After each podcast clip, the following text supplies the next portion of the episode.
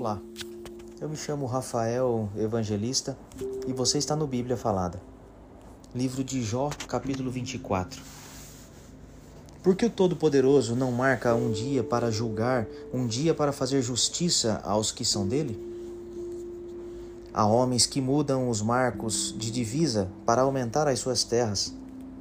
Eles roubam as ovelhas e as põem no meio das suas Levam jumentos que pertencem a órfãos e ficam com o boi de uma viúva como garantia de pagamento de empréstimo. Eles não respeitam os direitos dos pobres e forçam os necessitados a correr e se esconder.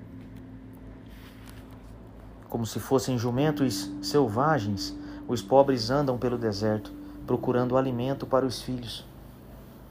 Os pobres precisam trabalhar nas colheitas dos maus e apanham uvas para eles. Não têm cobertas para se cobrir de noite, não tem nada que os proteja do frio. Nas montanhas são encharcados pelas chuvas e procuram abrigo nas rochas. Os perversos pegam órfãozinhos e fazem deles escravos e recebem os filhos dos necessitados como pagamento de dívidas.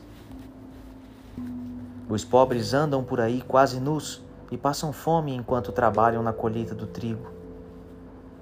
Eles movem as pedras dos moinhos dos maus para fazer azeite e pisam as uvas para fazer vinho, mas morrem de sede durante esse trabalho. Os feridos e os que estão morrendo gritam nas cidades, mas Deus não escuta os seus gritos pedindo socorro.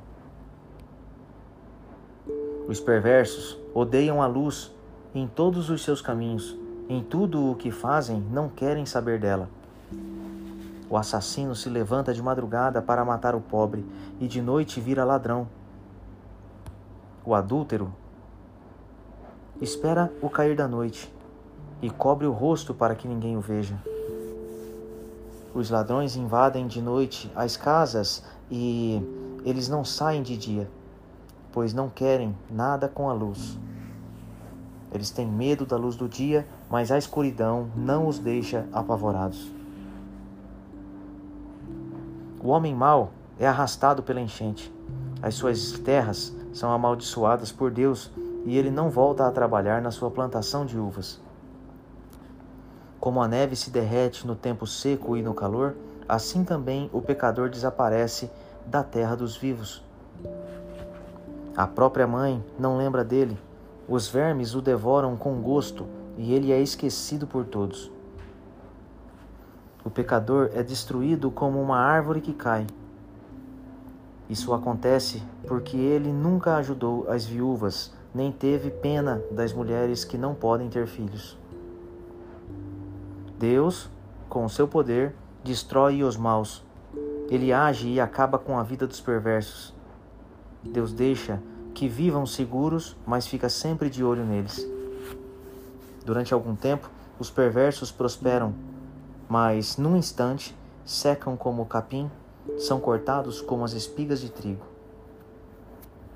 Quem pode dizer que essas coisas não são assim? Será que alguém pode provar que não estou dizendo a verdade?